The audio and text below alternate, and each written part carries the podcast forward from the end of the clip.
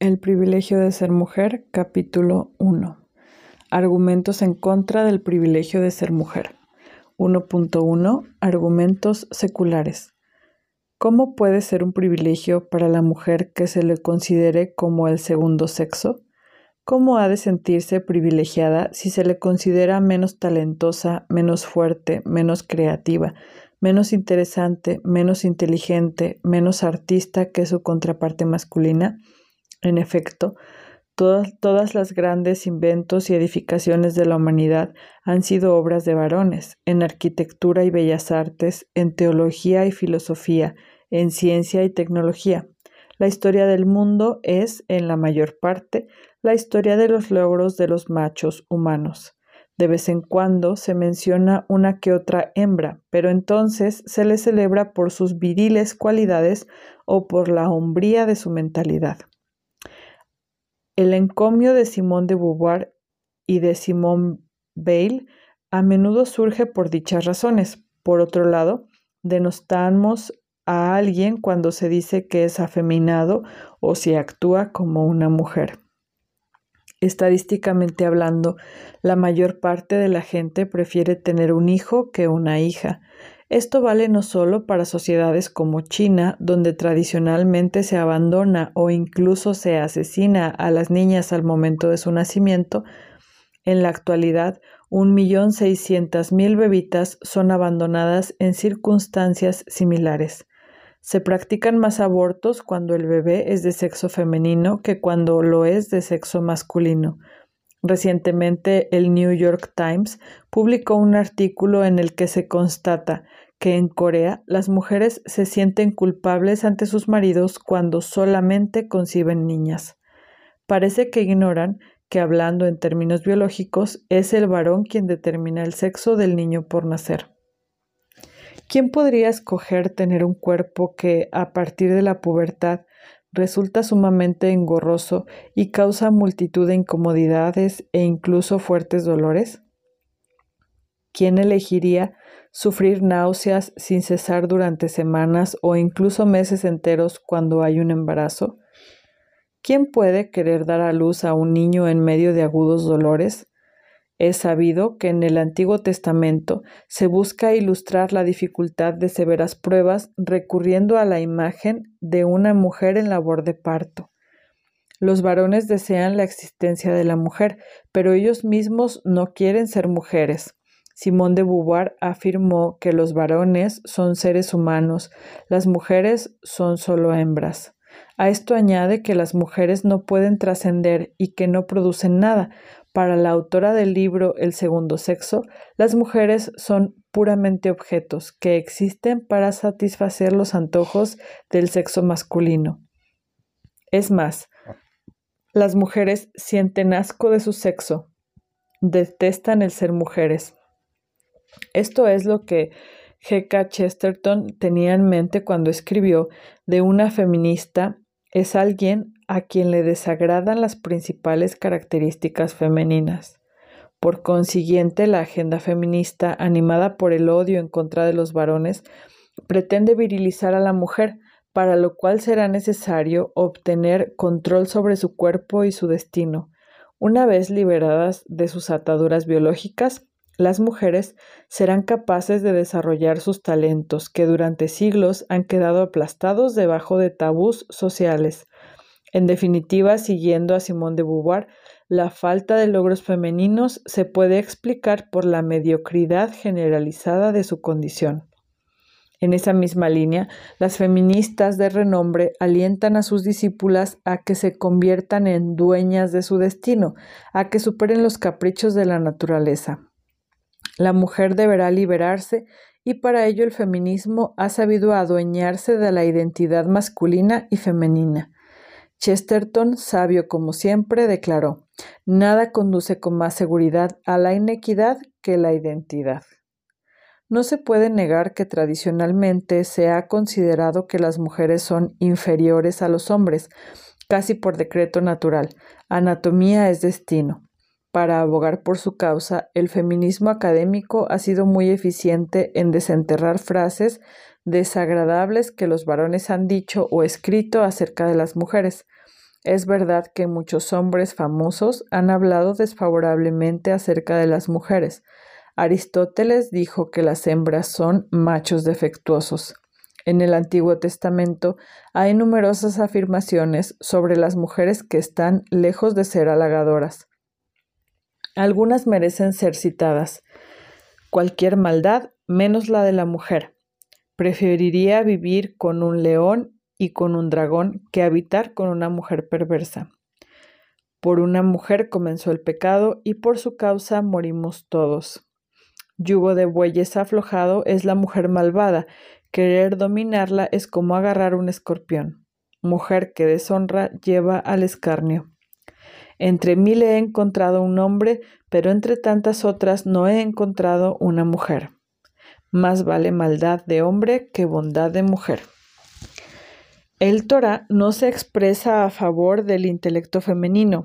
Mejor quemar la ley que pretender explicarla a una mujer. Algunos padres de la Iglesia hicieron declaraciones similares. Por ejemplo, San Juan Crisóstomo. Entre las bestias salvajes no hay ninguna más nociva que la mujer. De acuerdo con Martín Lutero, el sentido de la vida de una mujer es procrear, las obras y las palabras de Dios nos muestran claramente que las mujeres han de ser usadas para el matrimonio o para la prostitución. Si una mujer se agota y muere dando a luz, no hay mal en ello. Que mueran mientras puedan alumbrar hijos, para eso fueran hechas. El punto de vista secular tampoco resulta muy halagador. En Hamlet, William Shakespeare escribió estas palabras a menudo citadas. Fragilidad, tienes nombre de mujer. John Milton escribió que la mujer es un bonito error. ¿Qué se dirá entonces? Podemos preguntar de una mujer que no es bonita.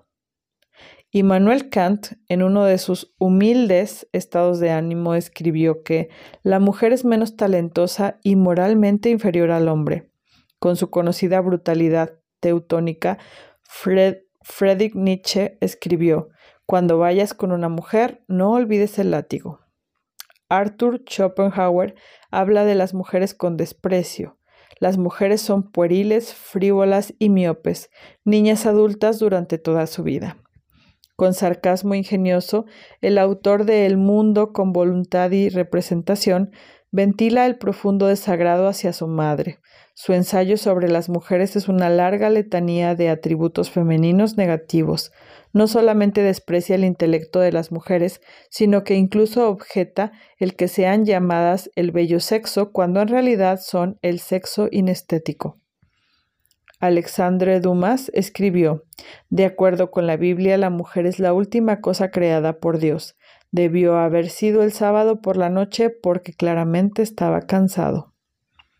Lord Byron lamenta el hecho de que, si bien las mujeres no pueden soportar a las mujeres, tampoco pueden vivir sin ellas. Otto Wenninger, pensador alemán totalmente olvidado, fue motivo de gran escándalo al escribir que la mente de las mujeres es pura tontería. Sigmund Freud hizo un interesante descubrimiento científico a saber que toda niña pequeña nace con envidia del pene, mucho antes de que le sea posible saber que dicho órgano existe. No obstante, las mismas feministas son muy cautelosas al momento de reconocer aquellas frases hermosas expresadas por hombres a lo largo de la historia. Por ejemplo, una buena esposa es más preciosa que las joyas. O no te prives de una mujer buena y prudente, pues su encanto vale más que el oro. Dante Alighieri canta las loas de la donna Angelicata, la mujer angelizada. Inmortalizó a Beatriz, su gran amor, cuya personalidad es luz e inspiración en la vida del poeta italiano y cuya misión es conducirlo ante Dios. Con frecuencia, los personajes femeninos de William Shakespeare son sublimes. Lamartine se refiere a ellas como ángeles Anges Creación Divine. Ángeles Mortales, Creación Divina. Schiller hizo rapsodias sobre el sexo femenino. Theodor Hecker afirmó que la naturaleza hizo a la mujer más perfecta que al hombre porque ella se inclina más al amor y a la entrega. Los personajes más nobles en el teatro de Claudel son mujeres, por ejemplo, Violaine o Signe. Al verse obligada a confrontar esta verdad, Simone de Beauvoir la interpretó desde su óptica feminista. Si las mujeres de Claudel se encuentran tan decididamente dedicadas al heroísmo de la santidad, se debe sobre todo a que Claudel las considera desde una perspectiva masculina. Esto indica que Simone de Beauvoir considera la santidad, aun siendo la mayor alabanza que se puede dar a cualquiera, sea varón o sea mujer, un pobre halago, un pobre sustituto de logros verdaderamente importantes. Que se hagan afirmaciones tan divergentes acerca de las mujeres se puede explicar de diversos modos. No ha de extrañar que un varón dado a la lujuria, enganchado con la pornografía tan extendida en nuestros días, tendrá una imagen incompleta de la mujer. Por otro lado, un varón con auténtica vida sobrenatural rendirá honores a aquel sexo que dio a luz al Salvador del mundo. Es verdad que toda generalización sin fundamento resulta irresistible para las mentes superficiales. Afirmar que algunas mujeres son niñas adultas durante toda su vida o que otras son refinadamente perversas o estúpidas es tan obtuso como afirmar que algunos hombres son bestias o que otros son brutos o estúpidos. La estupidez, contra la cual incluso los dioses luchan en balde, se distribuye igualmente entre ambos sexos. No obstante, Todas estas sentencias negativas contra el sexo débil, subrayadas y repetidas sin cesar por las feministas, se han generalizado con eficacia y son el agua que mueve el molino ideológico. Sin duda, son parcialmente responsables del movimiento revolucionario que ha cobrado un ímpetu sin precedentes en el mundo contemporáneo. Según las feministas, las mujeres han aceptado durante siglos su inferioridad a causa de la presión social y en algunos países lo siguen haciendo. Sin embargo, en los países desarrollados, el kairos está maduro, el tiempo está maduro, para revalorar tan humillante situación. Conscientes de la injusticia a la que han estado sometidas, las feministas ahora reclaman el derecho a ser consideradas verdaderamente iguales al sexo masculino, se supone que este objetivo se puede lograr mediante la competencia con los hombres en el ámbito laboral, en lugar que prolongar su exilio de las tres K, Kirch, Quech, Kinder, Iglesia, Cocina e Hijos en alemán, según, según Simone de Beauvoir, la liberación de las tareas domésticas ha sido obra maestra del socialismo, refiriéndose a la Rusia soviética. Ella escribe, el destino de las mujeres y el del socialismo está íntimamente ligado. Tatiana Goricheva, autora rusa contemporánea, cuestiona esta afirmación con vehemencia y haciendo referencia a la situación de las mujeres en la Rusia soviética nos dice, las mujeres entre nosotras sufren el doble que los hombres, si no es que sufren el triple. No puede ni debe negarse que hay mujeres a quienes los varones han tratado de forma abominable. Soren Kierkegaard escribió, El mundo ha visto toda clase de abominaciones en las relaciones entre hombre y mujer, y ella, casi como si fuera un animal, ha sido una criatura despreciable en comparación con el hombre, una criatura de otra especie. El mismo Chesterton admite el mismo hecho. No niego que las mujeres hayan sido maltratadas e incluso torturadas, pero dudo que sufrieran alguna vez tortura semejante al tormento que les inflige el absurdo objetivo moderno de transformarlas en reinas del hogar y oficinistas destacadas al mismo tiempo. El autor de What's Wrong with the World ofrece una situación, solución salomónica, la destrucción de la tiranía pues lo que las feministas quieren es la destrucción de la femineidad. El abuso al cual han sido sometidas muchas mujeres a menudo ha quedado plasmado en la literatura contemporánea. Recordamos Los endemoniados de Dostoyevsky, obra célebre en la cual la hermana lisiada de Levyadink recibe un trato brutal de parte de su briago hermano. Obviamente el escritor ruso se estaba refiriendo a hechos reales. Tan triste historia a menudo ocurrió en el pasado y aún sigue existiendo. No es posible contrariar que el chauvinismo machista es una fatal combinación de orgullo infantil y brutalidad en los varones. No obstante, parece ser evidente que las mujeres, considerando incluso su fragilidad física, pero dada su mayor sensibilidad, a saber sus intuiciones más sutiles, su talento para sentirse en los otros, también tienen mayores posibilidades tanto de alentar como de lastimar a otros, aún más que los mismos hombres. Vale la pena notar que el autor de las Irácides se expresa con elocuencia acerca de la maldad que puede haber en una esposa a partir del pecado original, pero no hace mención de la brutalidad, el egoísmo y la dureza del corazón de algunos esposos. Probablemente el autor quería llamar nuestra atención sobre el hecho de que cuando las mujeres son malvadas y se empeñan en seguir lo que Kierkegaard llama el camino de la perdición, se pase por alto la malevolencia de sus contrapartes masculinas. La Bruyère escribió, las mujeres ocupan los extremos, pues son mejores o peores que los varones. El mismo Kierkegaard sostiene la misma tesis. Está en su naturaleza ser o más perfectas o más imperfectas que el hombre. Si uno quisiera indicar una cualidad en su grado más perfecto y puro, mencionaría a una mujer. Para indicar lo más débil y frágil, uno también mencionaría a una mujer. Para expresar la noción de cualidades espirituales elevadas por encima de cualquier sensualidad, se haría mención a una mujer. Para expresar la inocencia en su grandiosa majestuosidad, se haría mención a una mujer. Para señalar la desolación que deja el pecado, uno apunta hacia una mujer. En suma, en cierto sentido, la mujer es más perfecta que el hombre. Friedrich Nietzsche afirma algo semejante. La mujer perfecta se alza por encima del varón perfecto. Sin embargo, también escribió, la mujer es mucho más perversa que el varón. Sin embargo, cabe preguntar si la respuesta de las feministas ante estas desigualdades e injusticias ofrece una solución que pueda beneficiar a la Iglesia, a la sociedad en general, al matrimonio, a la familia y a las mujeres mismas.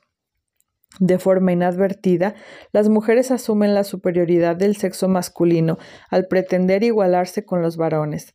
De manera tonta pretenden alterar la inequidad antes que lograr la verdad o la justicia. La femineidad es la pieza clave de la humanidad. Una vez descolocada, las consecuencias son desastrosas. De hecho, la experiencia demuestra que el feminismo beneficia a los varones y perjudica a las mujeres. Dada su libertad originaria, el hombre puede dar respuesta apropiada a cualquier situación, pero igualmente libre es para dar una respuesta errónea. La naturaleza humana está herida por el pecado original. Por ello, el ser humano está más inclinado a asumir las respuestas erróneas más que a las verdaderas. Si bien es posible pecar sin ayuda de nadie, no podemos hacer el bien sin la gracia de Dios, la cual debemos pedir con humildad. En esto, muchos de nosotros fallamos.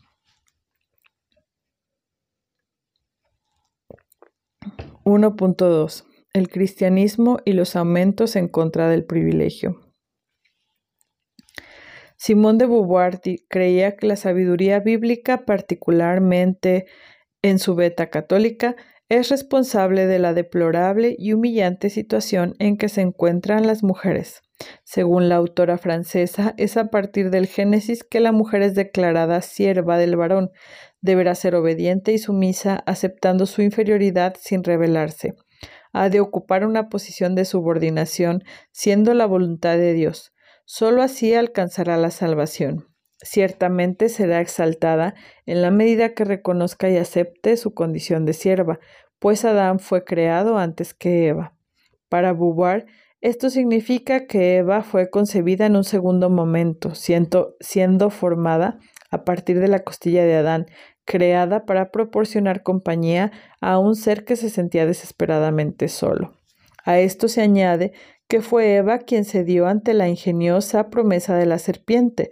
Fue ella quien dio a su esposo a probar del fruto prohibido y en consecuencia provocó su ruina y la nuestra. Aunque ambos fueron severamente castigados con la pérdida de la vida de gracia y los dones preternaturales que se habían entregado, incluyendo la inmortalidad del cuerpo y exentos de dolor y enfermedad, ella fue más severamente castigada que su esposo.